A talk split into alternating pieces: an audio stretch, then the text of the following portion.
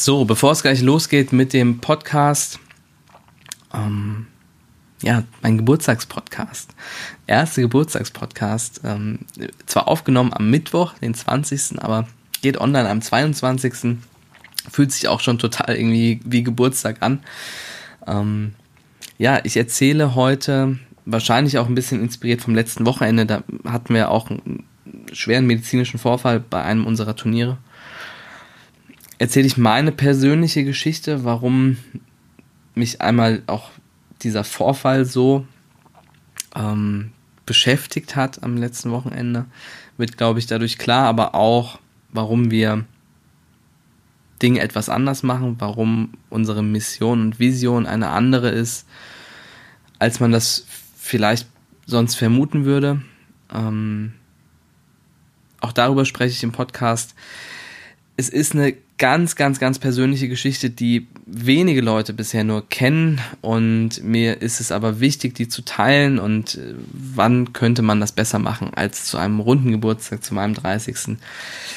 Da möchte ich die Geschichte gerne mit dir teilen. Ich weiß, es ist ein sehr langer Podcast, ich bin aber auch fest davon überzeugt, es ist wahrscheinlich der bisher wichtigste Podcast. Und zwar nicht, weil es meine persönliche Geschichte ist, sondern glaube, weil sie erklärt, warum ich der Überzeugung bin, dass bestimmte Dinge im Leben wichtig sind und andere Dinge nicht so wichtig sind und dass wir aber dazu erzogen werden, dass Dinge wie ähm, Geld, LKs, Pokale, Ranglisten, dass das total wichtig wäre. Ähm, und ich glaube, wenn man den Podcast hört, versteht man, warum ich da inzwischen anderer Meinung bin und warum ich das, was mir da widerfahren ist, eigentlich als ein großes Glück auffasse. Großes Glück, das mir passiert ist, weil ich dadurch eine wichtige Lebenslektion sehr früh in meinem Leben lernen durfte und jetzt die Chance habe, mein Leben danach auszurichten und gleichzeitig das Leben von anderen hoffentlich dadurch positiv beeinflussen zu können. So, jetzt habe ich schon sehr kryptisch, sehr mystisch gesprochen. Deshalb fangen wir einfach an mit dem Podcast. Es ist, wie gesagt, ein langes Ding, aber ich glaube, es lohnt sich total, das durchzuhören und ich wünsche dir auf jeden Fall viel Spaß und freue mich auf dein Feedback. Bis bald. Und jetzt geht's los.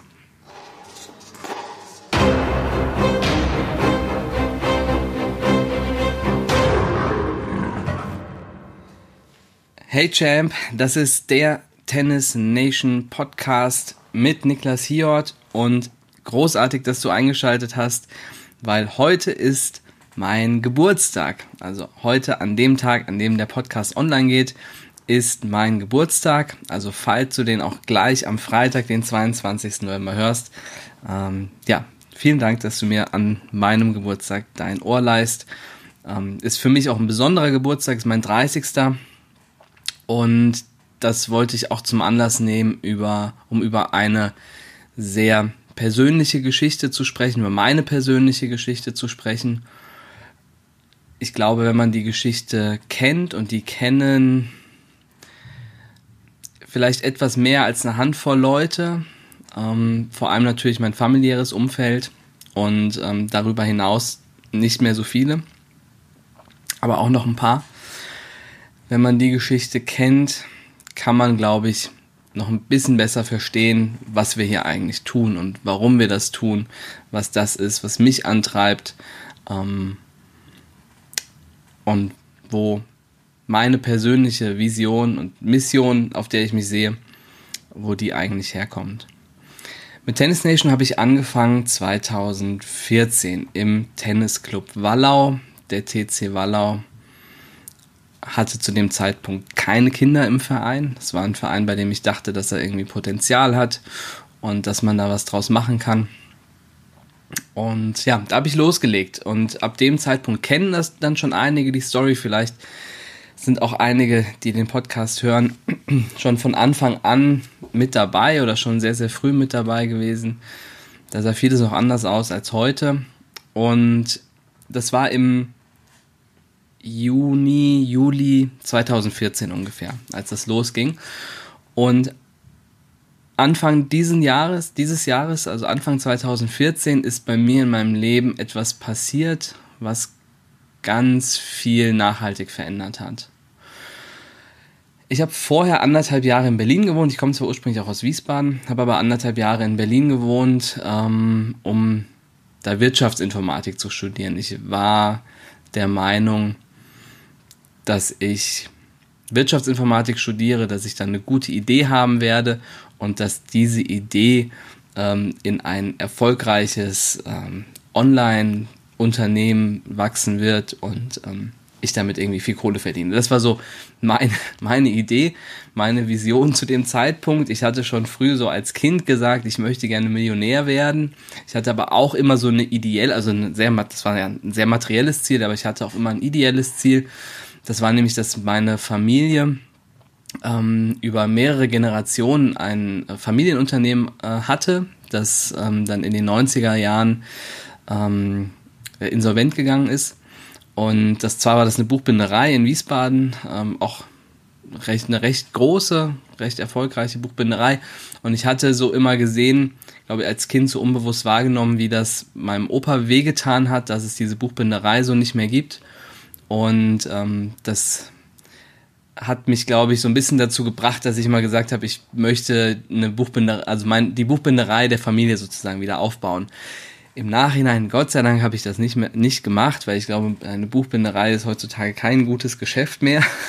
Aber das war so mein ideelles Ziel, das ich damals hatte. Und das hat mich eben so ein bisschen weiter verfolgt, eben dann auch so nach Berlin geführt. Ich wollte unbedingt in Berlin sein, weil es halt so schon damals auch so Startup-Mentalität hatte und ähm, halt eine wahnsinnige Geschwindigkeit in der Stadt ist und aufregend. Und ähm, mein Vater wohnt in Berlin, deswegen war ich da ähm, auch über mehrere Jahre immer mal wieder häufig und die Stadt hat mich irgendwie angezogen und ähm, da bin ich mit ähm, Vanessa, meiner Lebensgefährtin, dahin gegangen und ja, haben uns eine Wohnung gemietet und halt losgelegt. Und ich habe, glaube ich, also wenn ich ehrlich bin, wahrscheinlich spätestens in der zweiten, wahrscheinlich schon in der ersten Woche, vielleicht sogar schon in einer der ersten Vorlesungen gemerkt, speziell in den Informatikvorlesungen, dass das nicht mein Ding ist.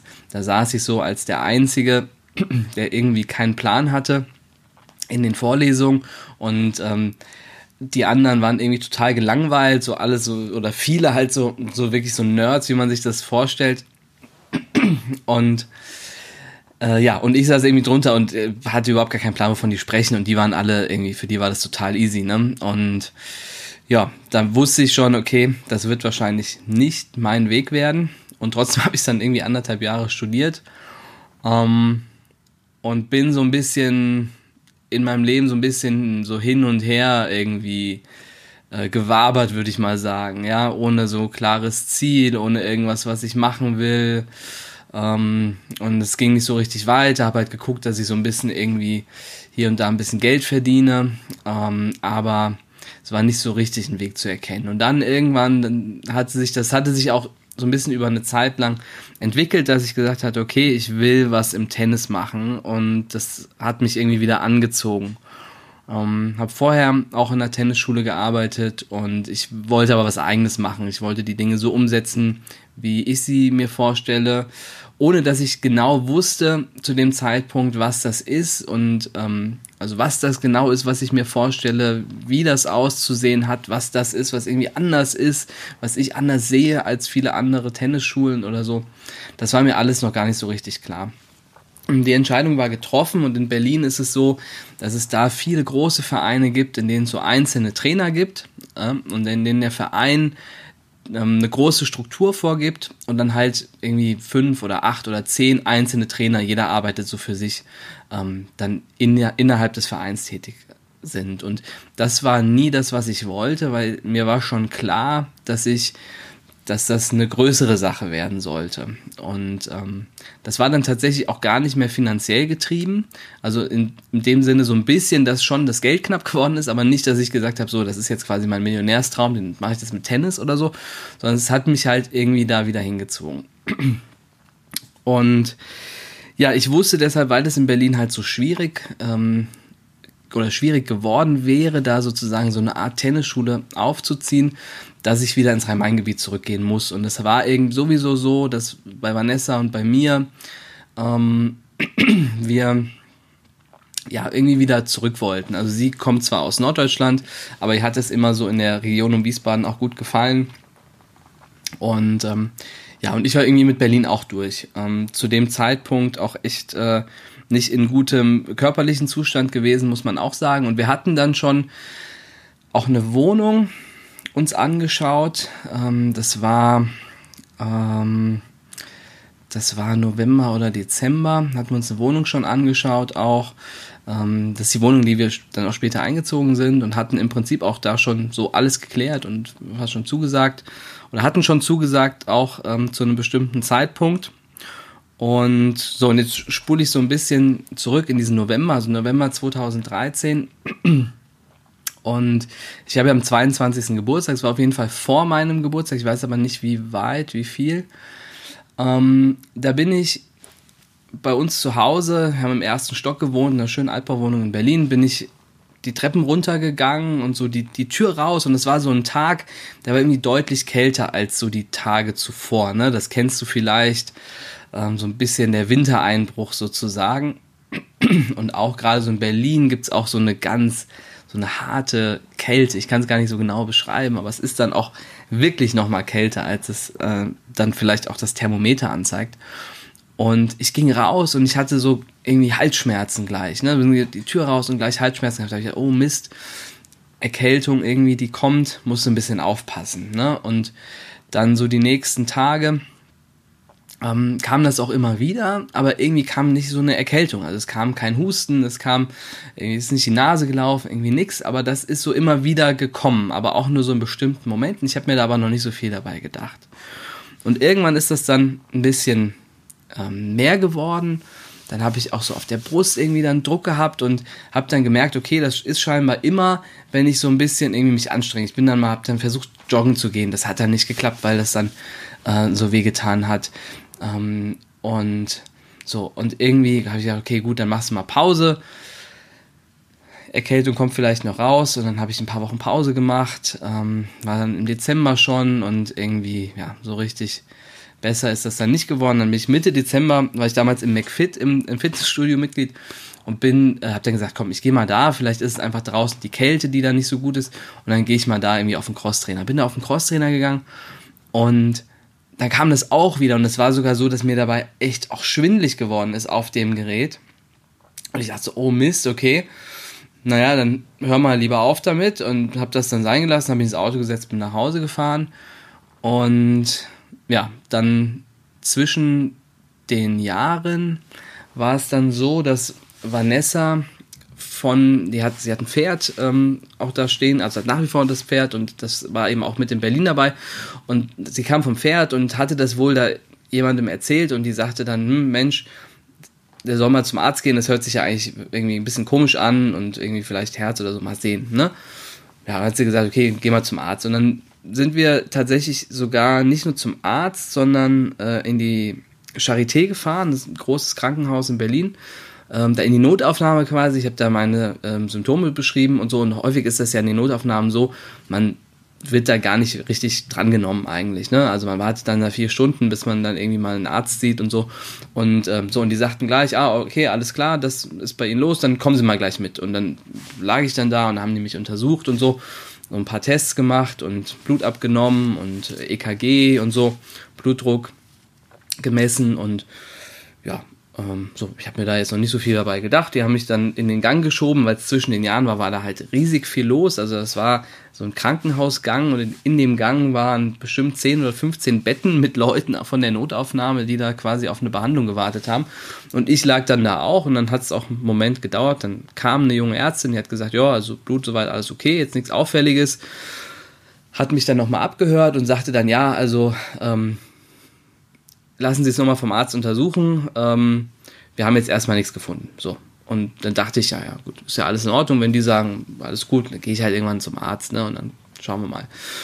Und äh, bin dann sogar nochmal dazwischen dann nach Wiesbaden auch gefahren ähm, und habe noch so einen langen Spaziergang auch gemacht, in dem das auch immer mal wieder kam.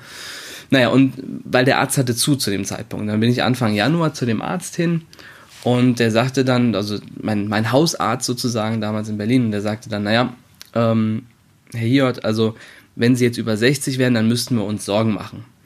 Ähm, aber gehen Sie mal, ne, wir müssen mal so einen Test machen, entweder machen wir das hier oder ich schicke Sie gleich zum Kardiologen, die sollen sich das mal angucken. Dann habe ich gesagt, naja gut, klar, dann gehe ich zum Kardiologen, sollen die mal gucken. Ne?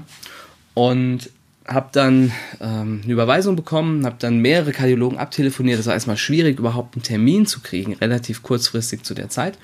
Habe dann eine gefunden, bei der das funktioniert hat. Und der habe ich dann meine Symptome beschrieben. Hat sie gesagt, okay, alles klar, dann machen wir mal so ein Belastungs-EKG. Belastungs-EKG ist, da kriegt man Elektroden auf ähm, die Brust geklebt. Das hast du vielleicht schon mal gesehen. Das wird auch häufig äh, auch bei Sportlern ähm, während bestimmten Belastungstests auch gemacht. Ähm, und man sitzt halt irgendwie auf dem Fahrrad oder so. In dem Fall habe ich so auf so einem liegenden Fahrrad, also habe ich so gelegen, auf dem Rücken gelegen und ein Fahrrad getreten. Und ja, und dann fing ich so an und das kam gar nicht so mit dem, mit den Brustschmerzen und so und Halsschmerzen, das kam gar nicht. Ähm, und dann sagte aber schon die Dame, die das gemacht hat, das war irgendwie eine Medizinstudentin, die sagte, oh ja, da sieht man schon was, ähm, müssen wir gar nicht weitermachen. So, und ich dachte, total naiv, ja, zu dem Zeitpunkt, na super, wunderbar, die hat, ne, dann wissen wir jetzt ja, was es ist. Und dann soll sich das mal die, ähm, soll mal die Frau Doktor dann sagen, was los ist. Ne? Aber dann sind wir doch schon mal der Sache auf der Spur, weil zu dem Zeitpunkt, das war dann eben schon so fast Mitte Januar, ähm, bin ich damit mit sechs, sieben, acht Wochen mit den Symptomen schon rumgelaufen.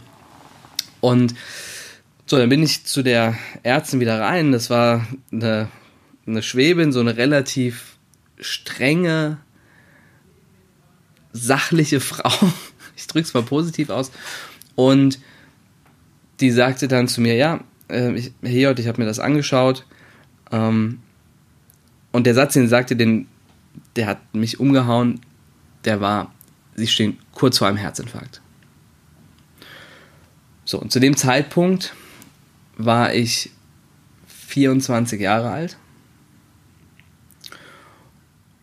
Und das ist ja kein Alter, bei dem man mit einer solchen Diagnose rechnet. Also es gibt viele verschiedene Krankheiten, die man kriegen kann, ähm, aber das habe ich nicht erwartet, ganz ehrlich. Sie gab mir dann daraufhin mehrere Packungen Medikamente und sagte mir auch, welche ich gleich nehmen soll und hat mir dann gesagt, ich war wirklich in dem Moment also wirklich unter Schock. Ähm, und sie sagte dann noch, sie würde mich an eine andere Praxis weiterverweisen, die müssen irgendwie eine Katheteruntersuchung machen und ich habe das schon gar nicht mehr so richtig mitbekommen, um ehrlich zu sein. Hab, hab die Medikamente in der Hand und gehe dann raus in den Flur, da war so ein, so ein Wasserspender und ich habe so gezittert, dass ich die Medikamente fast nicht in meinen Mund bekommen habe.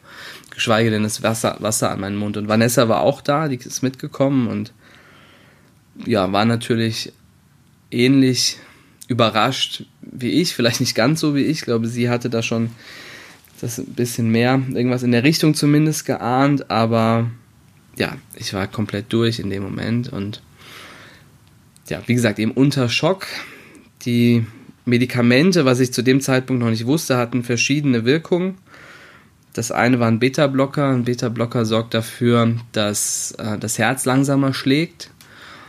Das heißt auch, dass man ähm, Schwierigkeiten hat, wenn man sich, wenn man irgendwie schneller die Treppen hochlaufen möchte, dass das gar nicht so geht, weil das Herz auch nicht so belastbar ist, weil es eben, ne, also weil es eben nicht so schnell, also nicht in höhere Puls, Pulsfrequenzen gehen kann, dadurch, dass es eben durch diesen Beta-Blocker sozusagen blockiert wird.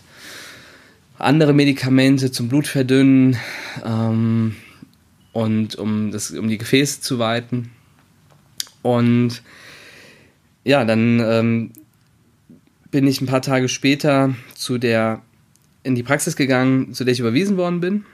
Und dort bin ich dann nochmal untersucht worden.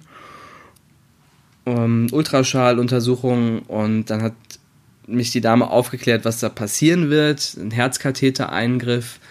Das bedeutet im Prinzip, dass man ähm, über eine Arterie, das kann man entweder über den Arm machen, über das Handgelenk oder ähm, über die Aorta, das ist dann so, so an der Leiste, dass man dort quasi einsticht und dann ähm, durch dieses durch, das, äh, durch die, diese Arterie dann ähm, ein, ja, wie sozusagen eine Art Draht durchschiebt äh, bis zum Herz.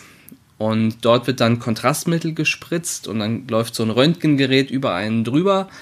Und durch dieses Kontrastmittel sieht man dann im Röntgenbild, ähm, wie der Blutfluss im Herz ist. Weil ein, was ein Herzinfarkt im Prinzip ist, dass in einem der, dass eines der Gefäße im Herz äh, in der Regel durch Ablagerung verstopft ist und ähm, das, das sozusagen dadurch ja, verstopft ist, also dicht ist an der Stelle und dass der Herzmuskel, der dann ähm, hinten dran hängt, hinter dieser, dieser Blutader sozusagen, ähm, dass der dann abstirbt. Und der Herzmuskel ist, ich meine, Achtung, kein Mediz ich bin kein Mediziner, ich meine, es ist der einzige Muskel, der, nicht, der sich nicht selbst regenerieren kann. Also du kannst den Herzmuskel nur ein bisschen wiederherstellen, aber ansonsten ist, was abgestorben ist, ist abgestorben. Ähm, deswegen ist es auch, wenn man einmal Herzinfarktpatient ist ähm, und mal da Herzmuskel verloren gegangen ist, muss man da auch wirklich immer aufpassen. Naja, darauf hatte mich die Dame eben vorbereitet und wie es halt so ist, man schaut dann noch im Internet und googelt ähm, und dann habe ich halt Statistiken gelesen, wie viele Leute sterben bei Herzkatheteruntersuchungen, also alle so schöne Dinge. Und dazu kam, dass, was ich aber zu dem Zeitpunkt so nicht wusste, dass dieser Beta-Blocker mich so langsam gemacht hat, dass ich mich gefühlt habe wie ein alter Mann.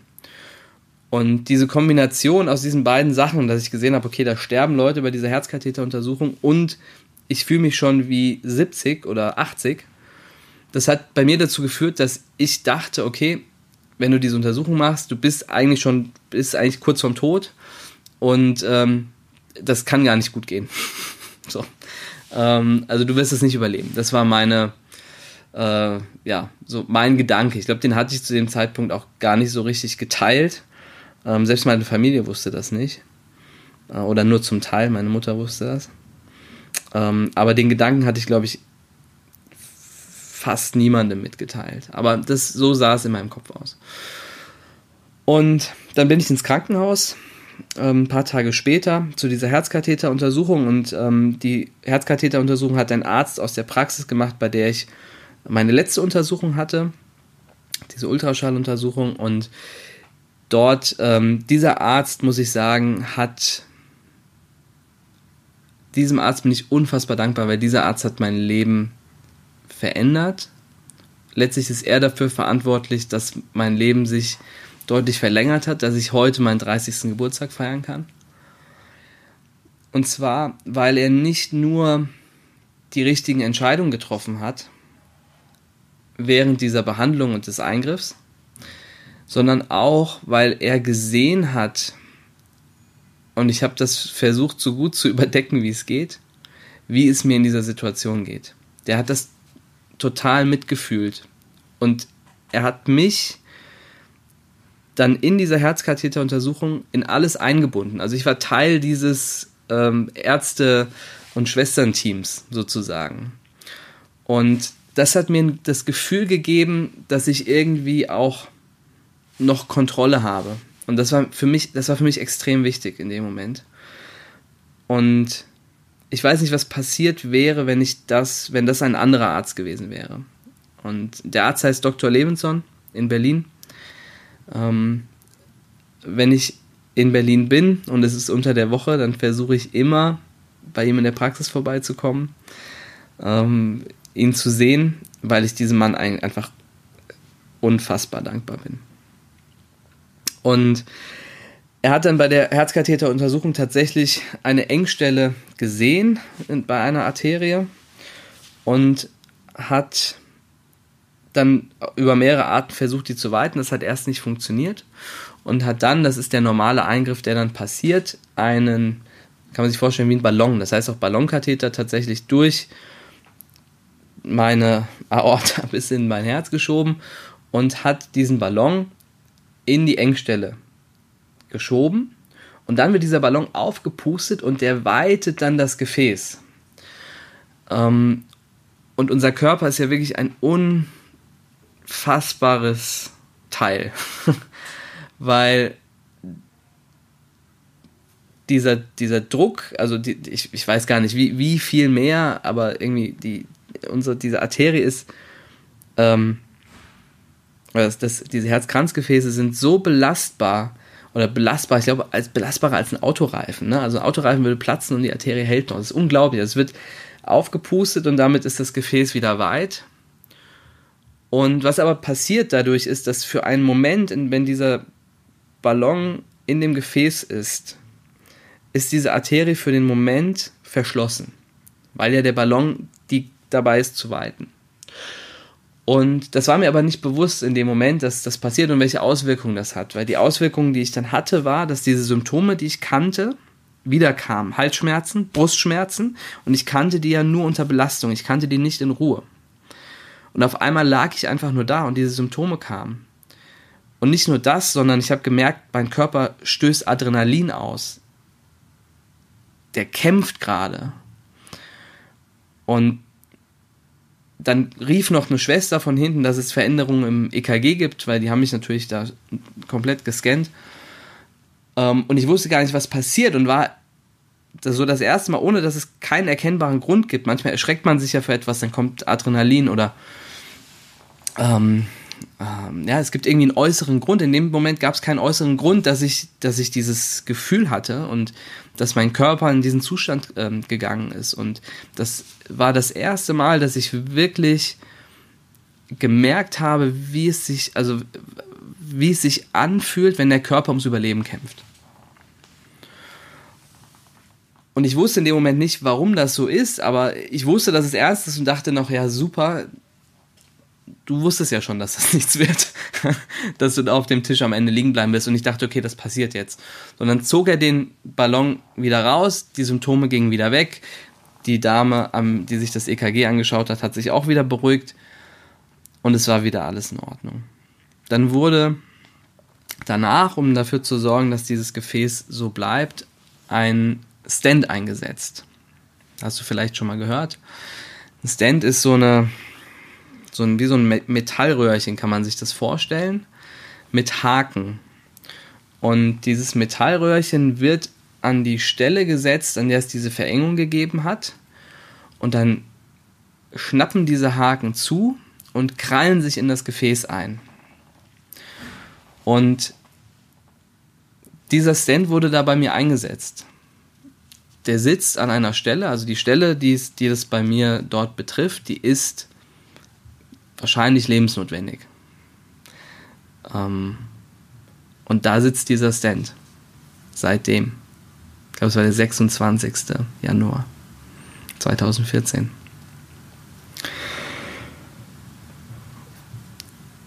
Und damit war es noch nicht so ganz vorbei. Ich bin dann, man kommt dann auf die Intensivstation, das ist erstmal ein normaler Vorgang, weil man halt einfach unter Beobachtung ist. Man liegt da dann auch nur, darf sich auch nicht bewegen, hat dann so einen Verband, weil ja weil die Leiste da eingestochen worden ist und so. Und ähm, lag, lag halt so der typische Fall, so ein älterer Herr dann neben mir, der auch schon ein paar Mal ähm, das bereits erlebt hat, so eine Herzkatheteruntersuchung und hat dann eben davon erzählt und auch immer beim Herrn Dr. Levinson, der macht das so toll. Ähm, ja, und was dann erstaunlich war, zu dem Zeitpunkt war ich eigentlich in so einem Zustand, dass ich dachte, ach, ist ja alles gut, jetzt ist, ja, haben wir es ja überstanden, ist ja alles in Ordnung. Und Medika Medikamente musste ich natürlich weiternehmen. Und dann kamen aber die Ärzte, Assistenzärzte, Oberärzte, Chefärzte. Und es war so ein bisschen wie bei Dr. House. Die standen immer alle Mann um mein Bett rum. Ja, normalerweise kam irgendwie ein Arzt bei den anderen, also bei meinem Nachbar kam irgendwie ein Arzt und bei mir standen irgendwie alle, ne? Und dann ähm, haben die mich alle möglichen Dinge gefragt und ich war in dem Moment so ganz, ja, ist ja alles gut und hab denen halt geantwortet und so.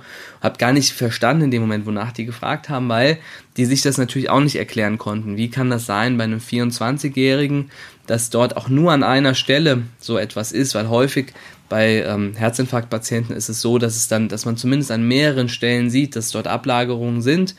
Ähm, bei mir war es nur diese eine Stelle, die betroffen war. Und das war irgendwie komisch. Ähm, das wusste ich aber zu dem Zeitpunkt so noch nicht. Und ähm, bin dann auf alle möglichen Sachen untersucht worden, Blut abgenommen, ins Labor geschickt, ähm, nochmal in Speziallabors geschickt. äh, wirklich auf den Kopf gestellt worden, war mehrere Tage da. Ich war länger im Krankenhaus als der alte Herr neben mir, der ist schneller entlassen worden, weil die einfach wissen wollten, was es ist. Und ich bin dann nach ein paar Tagen entlassen worden. Weiß gar nicht mehr genau, wie viele Tage das waren. Ich war bestimmt drei, vier oder fünf Tage da im Krankenhaus.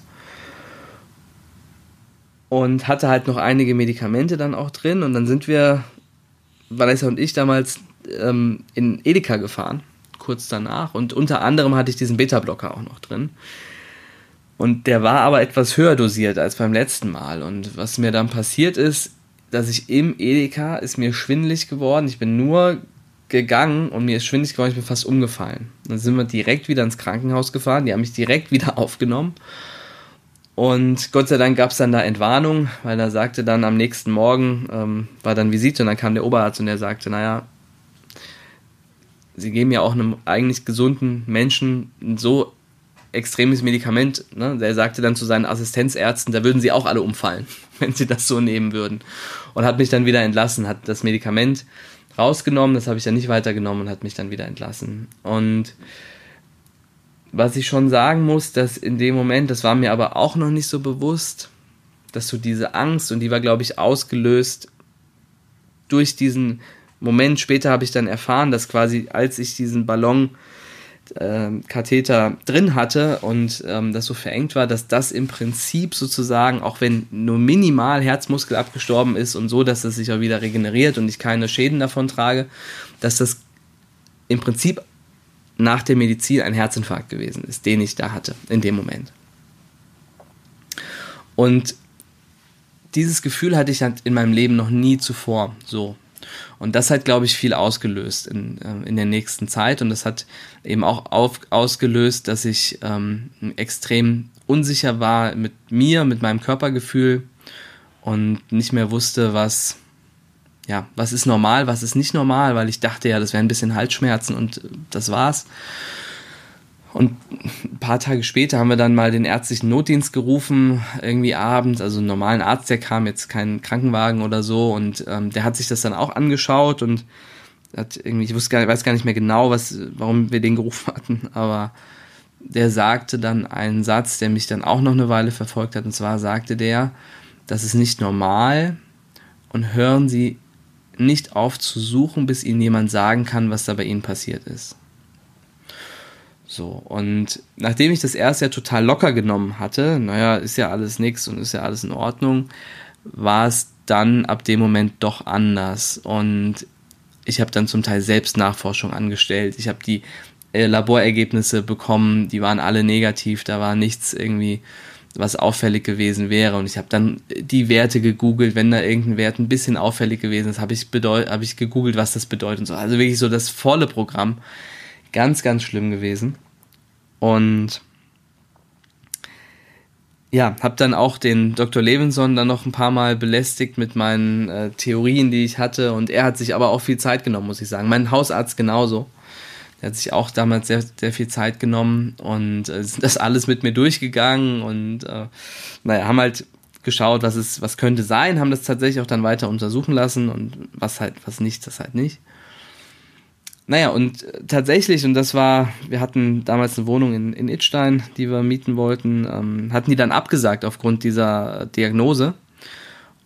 Ähm, über einen Makler hatten wir die Wohnung und dann hatte der Makler schon gesagt, naja, rufen Sie mich einfach mal an, wie es Ihnen geht danach. Das würde mich einfach auch interessieren. Und dann äh, ein paar Wochen später, das war dann irgendwann im Februar, glaube ich, riefen wir ihn an und äh, haben halt gesagt, ja, also ist soweit alles gut, alles in Ordnung und so der erste Schreck ist auch, auch weg. Und dann sagt er, wollen Sie die Wohnung noch haben?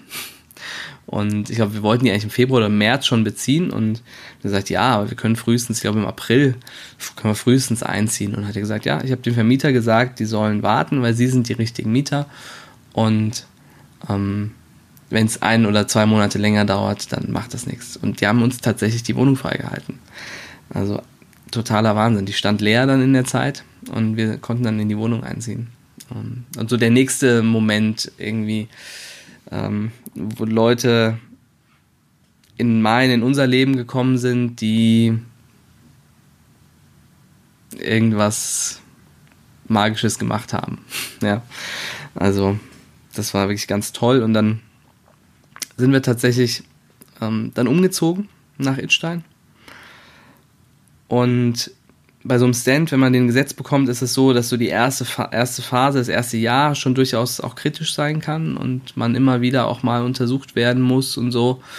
Und das war dann bei mir auch häufig und es gab halt nach wie vor noch kein Ergebnis. Keiner konnte mir sagen, warum mir das passiert war. Und der Dr. Levinson sagte, was komisch war, normalerweise hat man eben Ablagerung. Das kannst du dir so vorstellen in dem Gefäß, als wären das ja, wie so, wie so Krümel oder so, ne? was man, keine Ahnung, was man zwischen den Zähnen hat. Also es leckt, äh, das lagert sich ab und das ist aber eher rau.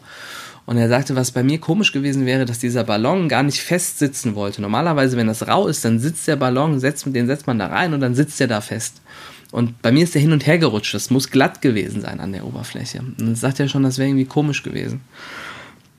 Und ja, ich habe dann noch weiter ähm, nachgeforscht und hatte dann auch Kontakt zum HTV, zu Michael Kreuzer. Ähm, und er hat mir dann einen Kontakt hergestellt zu Professor Dr. Wendt, leidenschaftlicher Tennisspieler. Äh, Im Palmgarten in Frankfurt spielt er. Und Anti-Doping-Beauftragter des Hessischen Tennisverbandes. Und Kardiologe. Unter anderem ja, dann ging ich zu Professor Dr. Wendt, ließ mich dann dort untersuchen und am Ende kam dann auch ein Ergebnis raus. Ich habe eine Sache tatsächlich übersprungen. Ich hatte nochmal eine, kann man sagen, so eine Art Angstattacke eigentlich. Im, ähm, ja, so bei uns zu Hause und ähm, dann haben wir einen Krankenwagen gerufen kamen dann auch mit Notarzt. Die haben dann auch sogar eine Auffälligkeit im EKG gesehen und natürlich bei der Vorgeschichte, also EKG ist das ist im Prinzip die, die, da werden die sozusagen die Stromleitungen im Herz gemessen und ähm, da sieht man, wenn irgendwas im Herz äh, akut auffällig, also jetzt gerade da irgendwas passiert, dann sieht man das in den Stromleitungen, weil ähm, das EKG dann eben anders ausschlägt. Ich hoffe, falls die Mediziner hier hören, ich habe das äh, mithören, ich hoffe, ich habe das einigermaßen ordentlich erklärt. Ähm, ja, also kam ich dann wieder ins Krankenhaus und dann war sogar ein Blutwert auffällig und so weiter. Und am Ende hatte ich dann meine zweite Herzkatheteruntersuchung dort im Krankenhaus. Und die sind da über den Arm reingegangen, über das Handgelenk. Die so eine mini kleine Narbe, die habe ich bis heute noch ähm, an meinem Handgelenk. Da sind die reingegangen und dann über meinen Arm in das Herz rein und haben sich das eben angeschaut und da war soweit alles in Ordnung, war alles gut. Äh, was mich natürlich sehr gefreut hat. Der Arzt, der die Untersuchung gemacht hat, ich weiß gar nicht mehr, wie er heißt, ich würde aber auch seinen Namen jetzt nicht nennen, war anders als der Dr. Levinson, der war ähm, ja nicht so bemüht, mich zu integrieren, sagen wir es mal so.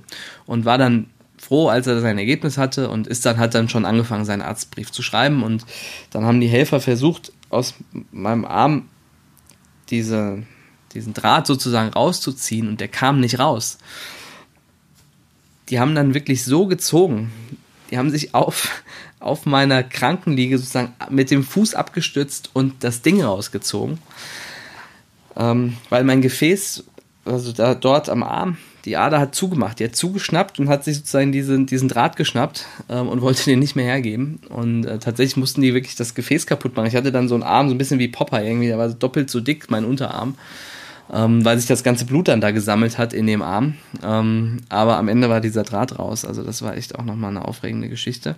Und danach kam ich dann eben nach einer gewissen Zeit zum Professor Dr. Wendt und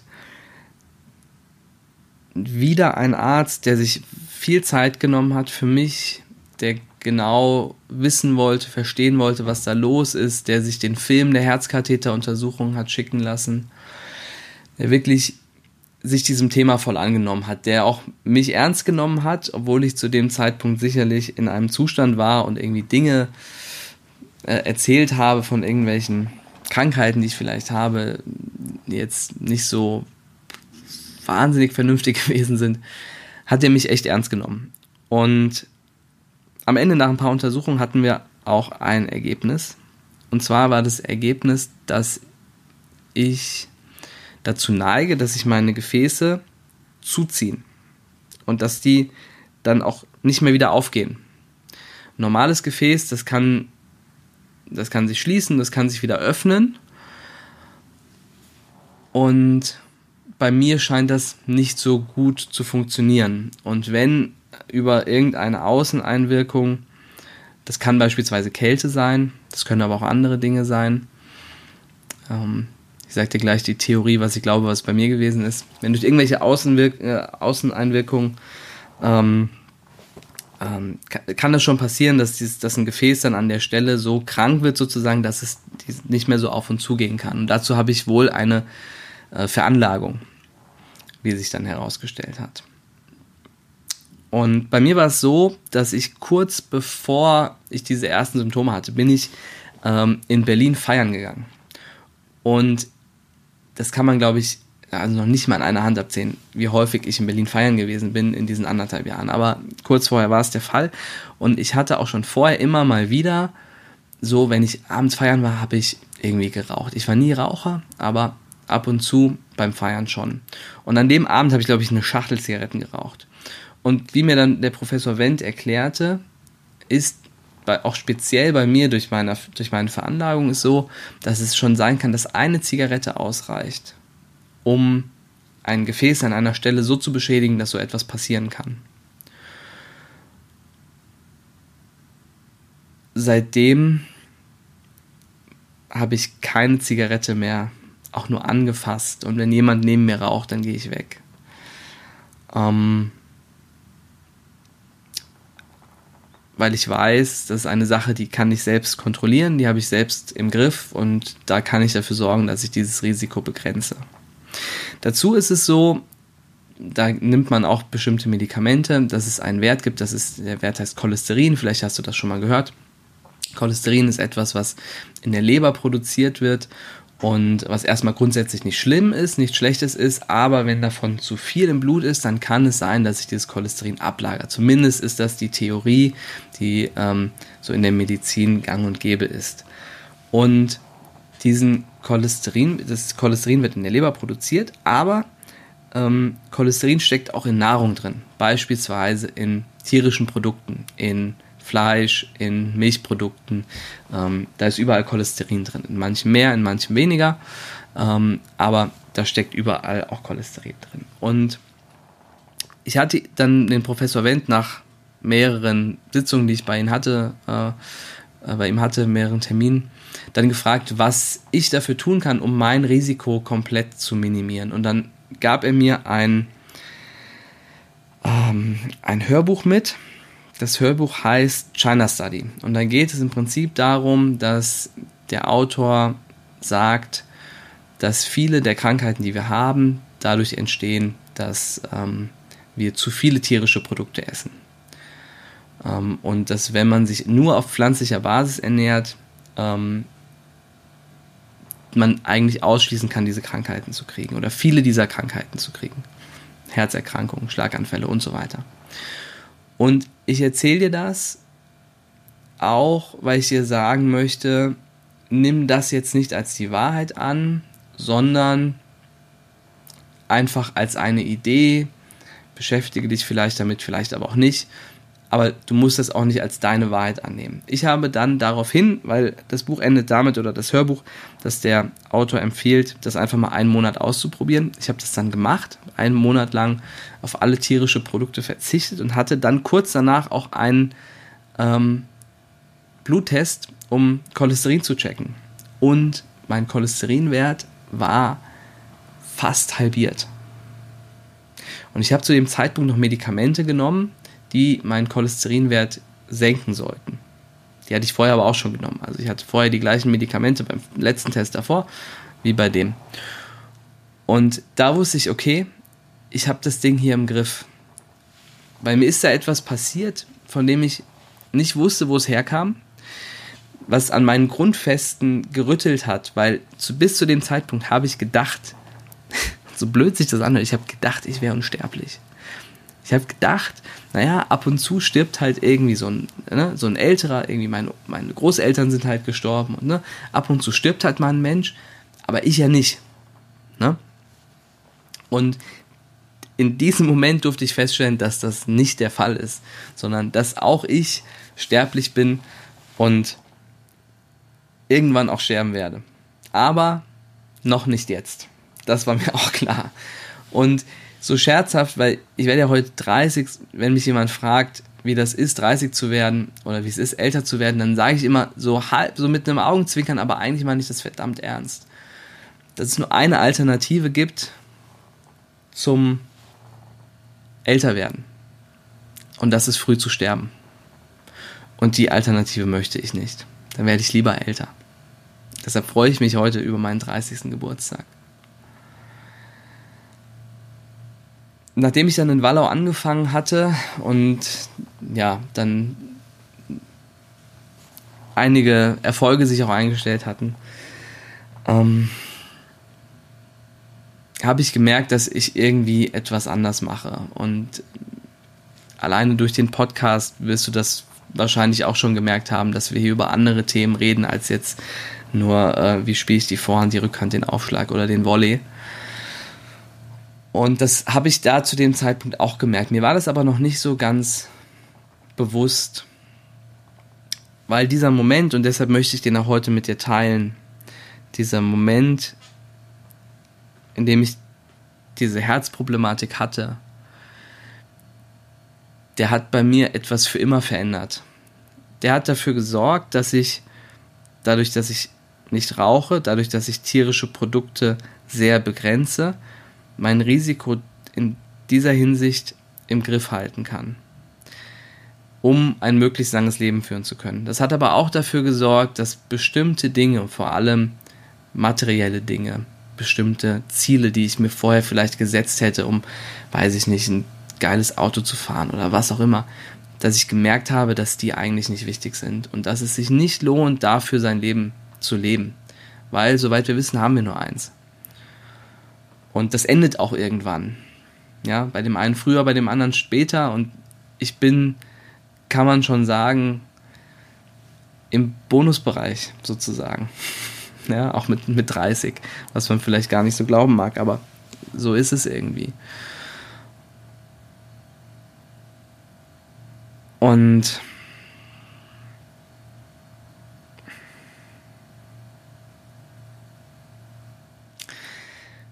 deshalb geht es in dem, was wir hier tun, dem, was Tennis Nation tut, nicht darum, die größte finanziell erfolgreichste, mit den erfolgreichsten Spielern irgendwie ne, seine Tennisschule zu sein, ne? Sondern es geht darum, dir und euch etwas mitzugeben im Tennis, was euch helfen soll, dass ihr nicht auf diesen Weg kommt, auf dem ich am Anfang auch war und dachte, hey, Wirtschaftsinformatik studieren, geile Idee haben, viel Kohle verdienen, geiles Leben. Nicht diesen Weg zu gehen, sondern sich zu überlegen, wo möchte ich am Ende mit meinem Leben hin? Und wenn mein Leben irgendwann zu Ende geht, wo möchte ich stehen? Was möchte ich geschafft haben? Was möchte ich geschaffen haben? Wie soll mein Leben gewesen sein? Wie möchte ich, wie möchte ich das gelebt haben? Das machen wir im Prinzip mit Tennis. Wir sagen dir im Erfolgscamp beispielsweise, überleg dir erst deine Vision, wo du hin willst mit deinem Tennis. Ja, also nicht gleich nachdem du anfängst mit Tennis, aber wenn du ein paar Jahre spielst, dann überleg dir, wo willst du eigentlich am Ende landen? Und geh nicht nur von Turnier zu Turnier, um da LK-Punkte und Ranglistenpositionen und was auch immer, Pokale irgendwie abzuräumen. Ja, weil genauso wie es im Leben nicht um die Kohle geht, geht es im Tennis nicht um LK oder deutsche Ranglistenposition mit 12, sondern es geht darum, was, wo möchte ich am Ende hinkommen?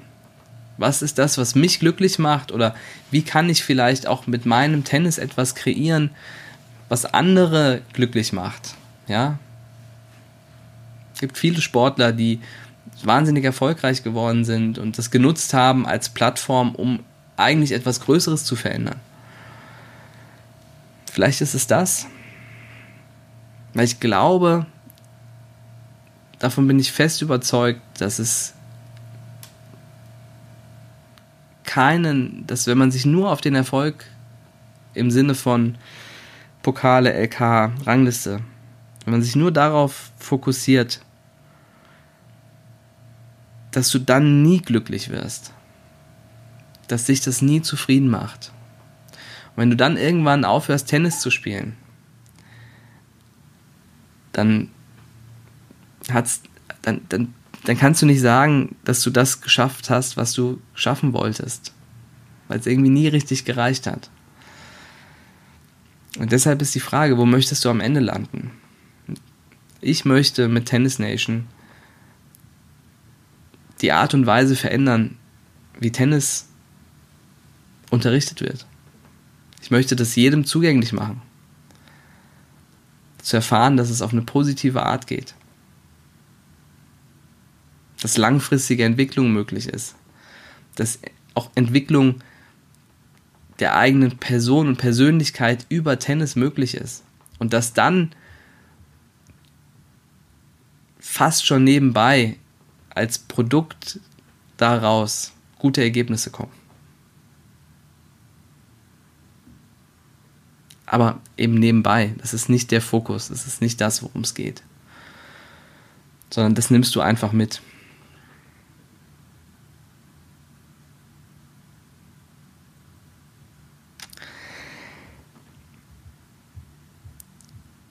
Es gab da noch einen Moment, von dem ich dir erzählen möchte. Und zwar war das in meiner ersten Main-Spielsaison, die ich dann wieder gespielt habe. Die habe ich in Itstein gespielt und ich war ja schon fest davon ausgegangen, dass ich weder diesen Eingriff überleben werde, noch überhaupt noch mal Tennis spielen werde in meinem Leben. Und dann sagte der Professor Wendt, ja, gehen Sie Tennis spielen, los. Dann habe ich das gemacht und habe mein erstes Medienspiel gespielt. Ähm, habe natürlich vorher trainiert und ja, kam dann eben zu dem Moment, dass, dass, dieses, dass das Medienspiel angestanden hat und ähm, eben ein, überhaupt ein Moment, den ich überhaupt nicht für möglich gehalten hatte zu dem Zeitpunkt wenn ich ganz ehrlich bin. das war 2015, etwas mehr als ein Jahr nach dem Eingriff. Und Vanessa war mit dabei bei dem Spiel. Ich habe den ersten Satz 6-4 gewonnen, zweiten im Tiebreak 6-7 verloren und den dritten 6-4 gewonnen. Das war eine Riesenschlacht. Es war echt auch warm. Ähm, und ich hätte nie gedacht, dass ich nochmal ja, Tennis spielen würde. Ich habe nie gedacht, dass ich nochmal ein Match gewinnen würde. Und ich bin eigentlich ein Mensch, der Emotionen ganz gut unterdrücken kann. Und in dem Moment habe ich einfach, einfach nur geheult, ja, nach dem Match. Bin Vanessa in den Arm gefallen und ähm, das war, das war mein schönster Sieg wahrscheinlich. Das war bisher wahrscheinlich mein schönster Sieg. Und zwar nicht, weil es irgendwie drei Sätze waren, das war, kam noch irgendwie oben drauf, aber einfach, weil ich mir bewiesen hatte, dass nach der Zeit in Berlin, in der ich so ein bisschen Kontrolle verloren hatte, dass, dass ich mein Leben kontrollieren kann, dass ich das im Griff habe und dass ich kontrollieren kann, wie das verläuft. Und dass auch nach so einer Sache mit so einem Stand drin formal einem Herzinfarkt ähm, das möglich ist. Und das war echt. Ich habe jetzt, hab jetzt wieder Tränen in den Augen, wenn ich drüber spreche. Also ähm, habe da auch seit Jahren, glaube ich, nicht drüber gesprochen, über das Spiel. Und das war echt großartig. Das war großartig. Und vielleicht hast du das auch, vielleicht gibt es auch für dich, diesen Moment. Vielleicht kommt er auch noch. Ähm, aber ich glaube, ich habe mich mit meinem eigenen Spiel noch nie oder nie so, so erfüllt gefühlt wie in dem Moment. Das war Wahnsinn. Das war wirklich Wahnsinn. Ja, und mir war das echt ein Anliegen, das mal zu erzählen. Ich finde auch, das war Zeit. Und der 30. Geburtstag ist da irgendwie ein schöner Anlass. Ich bin allen Beteiligten wahnsinnig dankbar, die dazu einen Beitrag geleistet haben, dass die Geschichte auch so ausgegangen ist. Ähm, mein Hausarzt in Berlin, Dr. Levenson, ähm, der Kardiologe, der den Eingriff gemacht hat, Professor Wendt in Frankfurt. Auch Kardiologen, die ich wärmstens empfehlen kann, wer da mal eine Problematik hat. Ähm, tolle Ärzte. Wirklich tolle Ärzte. Ähm, Vanessa, die da auch ja, als, als junge Frau, wir waren auch noch nicht so lange zusammen. Pff, naja, ein paar Jahre waren wir schon, waren schon zwei, bisschen mehr als zwei Jahre waren wir schon zusammen, aber die da einfach zu mir gestanden hat, gäbe es bestimmt viele Frauen, die weggelaufen wären, die gesagt haben, naja, so mit so äh, mit kaputter Ware möchte ich nichts zu tun haben. Und ähm, er hat mich unfassbar unterstützt in der Zeit.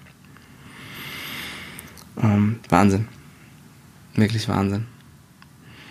Und manchmal ist das so, dass es Menschen gibt und Momente gibt so in deinem Leben, ähm, oder dass zu manchen, manchen Momenten Menschen in dein Leben kommen, die einfach einen Unterschied machen, die bei dir etwas verändern. Und das sind häufig nur Momente. Dann wird eine andere Weiche eingestellt und dann läufst du weiter, aber auf einer anderen Schiene. Und das kann ich sagen, ist bei mir passiert. Ja, und deshalb machen wir Dinge anders, glaube ich zumindest. Ähm, wenn ich nach wie vor das Ziel hätte, Millionär zu werden in möglichst kurzer Zeit, würde ich bestimmt nicht das machen, was ich tue. Und vor allem würde ich es nicht so machen, wie ich es tue. Ähm, sondern es geht wirklich darum, etwas Großes zu verändern und zu bewegen und allen Spielern, die bei uns sind, sei es für ein Turnier, sei es für ein Training ähm, über mehrere Wochen, Monate oder Jahre, sei es auch nur für ein Camp, ihnen etwas mitzugeben, was ihr Leben und ihre Denkweise verändert, vor allem wenn sie, so wie ich es auch war und manchmal auch immer noch bin, sehr getrieben sind von einem eigenen Anspruch und auch dem Anspruch, nach außen Ergebnisse zu liefern, ähm, um sich darzustellen. Weil am Ende ist irgendwie das, was ich mir vorgestellt habe von Millionär sein mit einem schönen Auto und so weiter, ist ja am Ende nur eine Darstellung, die du auch nach außen bringst und die dich nicht wirklich glücklich macht, sondern die einfach nur dafür da ist, um irgendwie anderen Leuten was von dir zu zeigen, was vielleicht gar nicht so existent ist. Und ich glaube, wenn man das früh lernt und versteht, dann kann man einen Weg gehen, den vielleicht viele Menschen so nicht gehen würden, aber der am Ende dafür sorgt, dass man ein glückliches Leben gehabt hat. Und wenn wir das schaffen, dass Spieler, die bei uns sind, diese weichen Veränderungen vornehmen und auf einer anderen Schiene laufen, dann sind wir wirklich erfolgreich gewesen. Dann haben wir wirklich was geschafft. Und das ist unser Ziel. Du weißt jetzt auch, warum. Da liegt viel eben in dieser Geschichte, die ich heute erzählt habe. Und ich bin froh, dass ich es getan habe, um ehrlich zu sein. Bin froh, dass ich davon, dass ich dir davon erzählen konnte und danke dir auch für deine Zeit. Das ist jetzt ein sehr langer Podcast. Und dass du mir so lange dein Ohr geliehen hast.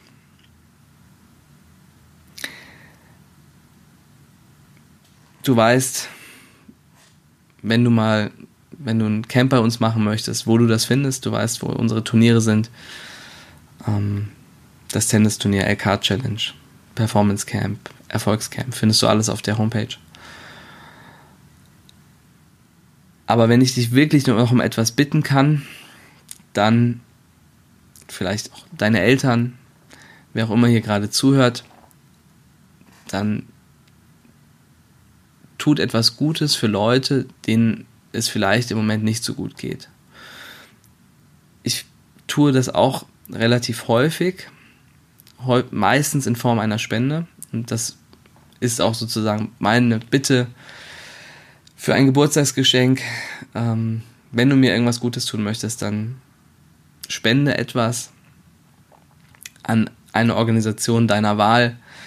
Irgendetwas, wo du sagst, denen tut etwas Geld gut und die tun etwas Gutes für Menschen, denen es gerade nicht so gut geht. Weil ich denke, dass wir als diejenigen, denen es gut geht, und dazu zähle ich mich jetzt auch dazu, das war eben vor etwas mehr als fünf Jahren in dem Moment anders, dass wir auch die Pflicht haben, unser Privileg, dass es uns gut geht, auch mit denen zu teilen, denen es gerade nicht so gut geht, in der Hoffnung, auch deren Leben etwas besser machen zu können. Wenn du Inspiration suchst und brauchst, wohin du spenden kannst, dann habe ich drei Ideen für dich. Das ist einmal die BEA Stiftung, BEA Stiftung äh, von Bea Ackermann, ähm, tolle Frau, Pastorin aus Auringen, die eine eigene Stiftung hat und dort gezielt Projekte unterstützt, bei denen sie keinerlei ähm, Verwaltungskosten äh, entstehen lässt. Das heißt, jeder Euro, der gespendet wird, der kommt am Ende auch in den Projekten an. Die Projekte kann man auf der Homepage sehen, ähm, die dort gefördert werden und äh, wirklich ein ganz tolles und absolut selbstloses Projekt, das die BA da verfolgt. Ähm, die Deutsche Herzstiftung, kannst du ja denken anhand der Geschichte, warum die Deutsche Herzstiftung dabei ist. Und als drittes Zwergnase. Zu Zwergnase gibt es auch eine familiäre Verbindung. Meine Großtante, die noch lebt und der es auch gut geht, unterstützt äh, Zwergnase schon seit einiger Zeit. Ähm, und das ist eine Einrichtung, in der ähm, sehr, sehr kranke Kinder ähm, sind, die zum Teil komplett, äh, also volle Pflege ähm, brauchen und die aber auch dort ein schönes Leben bekommen können. Ähm, häufig sehr, sehr kranke Kinder. Das wäre meine dritte Idee. Bea Stiftung, Deutsche Herzstiftung oder Zwergnase, aber gerne auch eine Organisation deiner Wahl. Damit würdest du mir eine wirklich große Freude machen. Ich danke dir fürs Zuhören, für deine Zeit und dass du mir an meinem Geburtstag jetzt etwas mehr als eine Stunde deiner Zeit auch geschenkt hast. Ich freue mich auf den nächsten Podcast mit dir. Versprochen wieder mehr Tennisthemen und wünsche dir eine gute Zeit bis dahin. Ciao.